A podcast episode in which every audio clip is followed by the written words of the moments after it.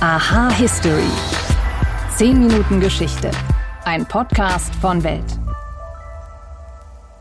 Puh, ganz neuer Podcast.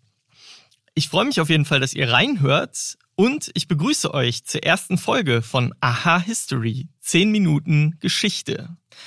Mein Name ist Wim Ort und in diesem Podcast nehme ich euch mit auf Zeitreise. Ob ins alte Rom, in den Kalten Krieg oder in herausragende Momente aus Sport und Gesellschaft. Hier spreche ich über die großen und die kleinen Fragen der Geschichte. Das mache ich aber nicht alleine, sondern zusammen mit Experten und mit Historikern. Und ich verspreche euch jetzt schon, bevor es überhaupt losgegangen ist, mit dem Geschichtsunterricht, den ihr aus der Schule kennt, damit hat das hier gar nichts zu tun.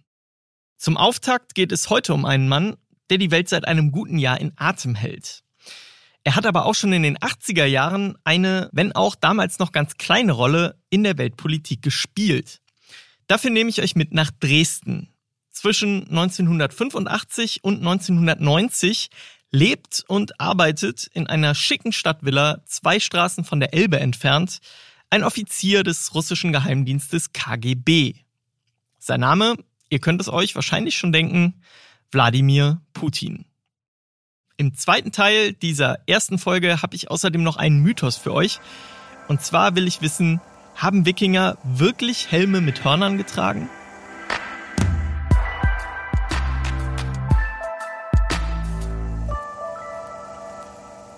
Прежде всего следует признать, и об этом я уже говорил, что крушение Советского Союза было крупнейшей геополитической катастрофой века.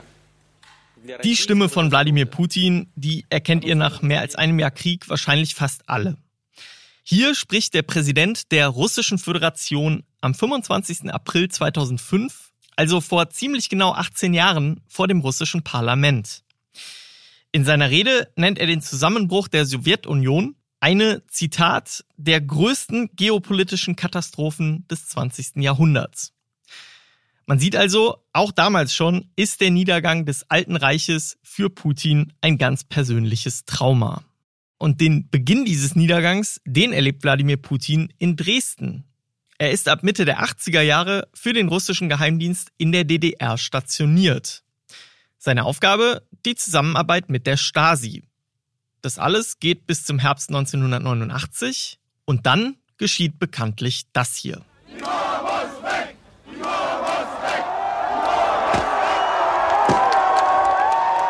Ja, in Berlin, da fällt die Mauer und wenige Wochen später besetzen Demonstranten auch in Dresden die Stasi-Zentrale und einige Menschen dringen sogar bis zur Villa des KGB vor. Putin und seine Kollegen verbrennen daraufhin einen Großteil der Unterlagen und werden kurz danach nach Russland zurückbeordert. Was Putin in Dresden erlebt hat und wie ihn der Fall der Mauer geprägt hat, darüber spreche ich mit dem Historiker und KGB-Experten Dr. Douglas Salvage. Dr. Salvage ist Amerikaner und hat an der Berliner Humboldt-Universität zu den Propagandastrategien von Stasi und KGB geforscht. Hallo, Herr Salvage. Hallo, Herr Ort. Unter welchen Umständen ist Wladimir Putin damals nach Dresden beordert worden? Was war sein Job im KGB und wie ist er dann nach Dresden gekommen?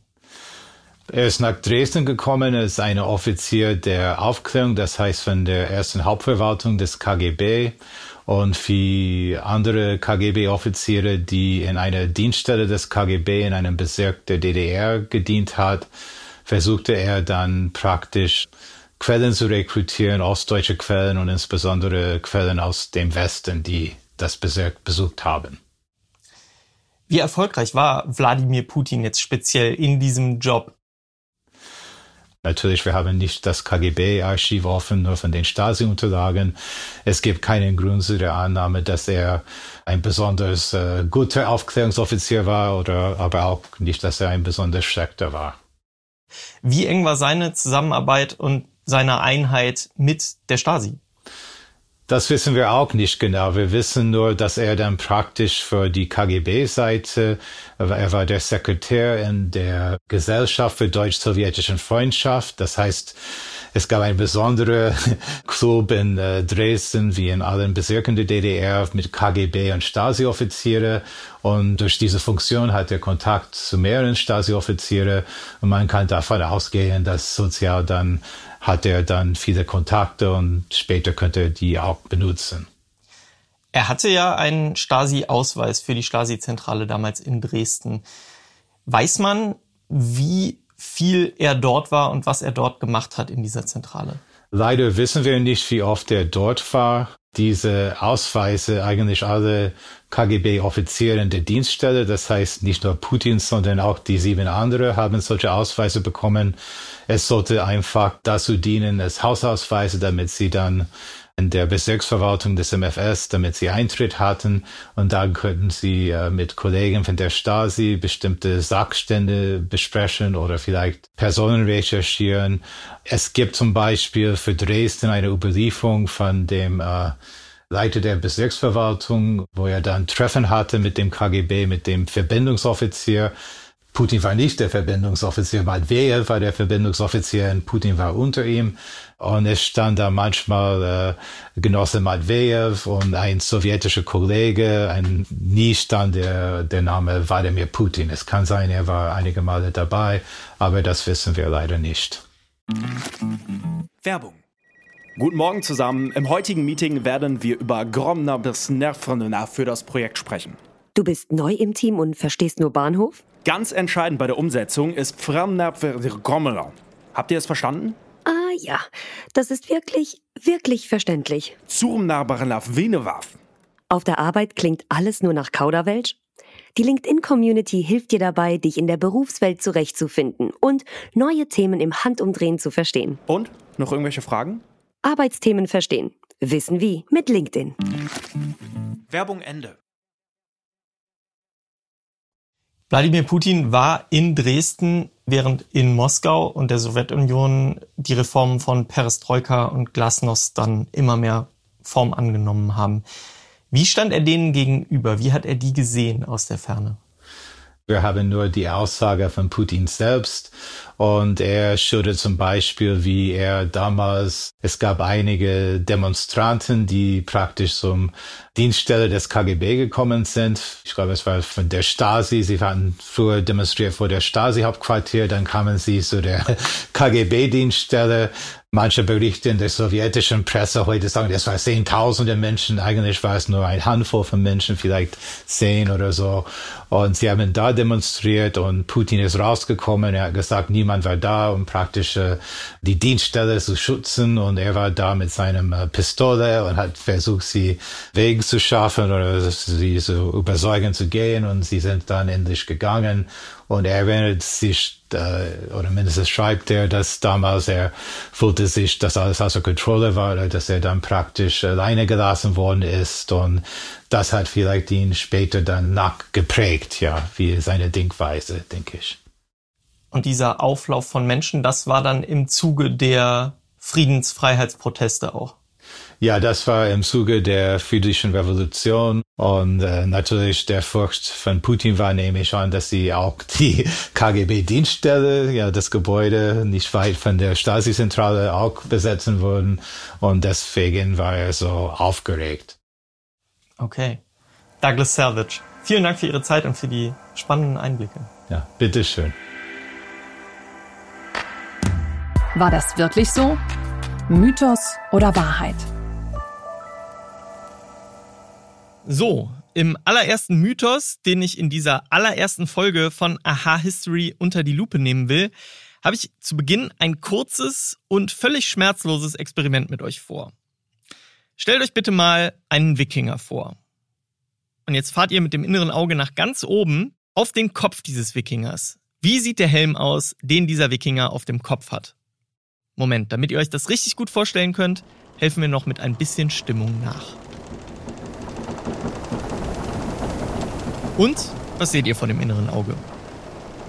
Die meisten von euch und auf jeden Fall ich sehen bestimmt einen Helm mit Hörnern links und rechts, wie man ihn beispielsweise von Wiki kennt. Aber auch wenn das das bekannte und wohl weit verbreitetste Bild eines Wikingers in unserer Welt ist, es ist Quatsch. Es ist vollkommen falsch. Wikinger trugen keine Hörner an ihren Helmen. Es sind zwar generell nur ganz wenige Helme aus der Zeit der Wikinger erhalten, aber keiner von diesen Helmen, die erhalten sind, hatte Hörner. Und das ergibt auch total Sinn, denn mit Hörnern am Helm wäre es ja ein leichtes gewesen, den Kriegern aus Skandinavien diesen Helm mit einem Schlag vom Kopf zu hauen und sie damit obenrum komplett schutzlos hinzustellen. Stattdessen haben Wikinger, wenn sie denn überhaupt einen Helm getragen haben, in der Regel zu etwas eiförmigen Helmen gegriffen. Die hatten einen Schutzsteg für die Nase, manchmal auch noch einen Schutz für die Augenpartie, aber auch dort keine Hörner. So, und wo wir mit dem Gerücht jetzt schon mal aufgeräumt haben, kann ich euch sagen, es gab trotzdem in der Geschichte Hörnerhelme. Allerdings in einer ganz anderen Zeit und zu einem ganz anderen Zweck. Rund 1000 Jahre vor Christi Geburt, da gab es in vielen europäischen Kulturen von Norden bis Süden Helme mit Hörnern. Diese wurden, laut der aktuellen Forschung, aber nie zum Kampf genutzt, sondern galten vielmehr als Zeichen der Potenz und des damals weit verbreiteten Traums, eine Verschmelzung von Mensch und Tier zu erreichen. Das klingt heute ein bisschen komisch, war damals aber wirklich weit verbreitet. Vielleicht kennt ihr von den alten Griechen noch diese Pferde mit menschlichem Oberkörper. Ja, und dementsprechend wurde diese Art von Helm auch im Süden Europas erfunden und von den Wikingern erst relativ spät durch den Handel mit diesen südlichen Kulturen entdeckt. Bleibt jetzt abschließend noch die Frage, woher kommen die Hörnerhelme der Wikinger in unserer Welt? So banal es klingen mag, sie kommen aus Deutschland. 1876 wurde Richard Wagners Ring des Nibelungen uraufgeführt.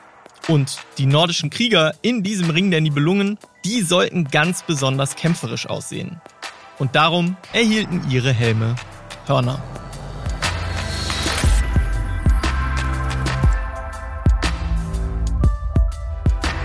So, erste Folge vorbei.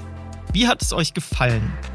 Ich hoffe, ich konnte euch ein paar neue Erkenntnisse mitgeben und ich freue mich, wenn ihr unseren Podcast auf den bekannten Podcast-Plattformen abonniert. Bei Apple Podcasts und bei Spotify könnt ihr uns außerdem bewerten. Und wenn ihr Kritik, Lob Fragen oder auch Themenanregungen habt, dann schreibt uns an history@welt.de.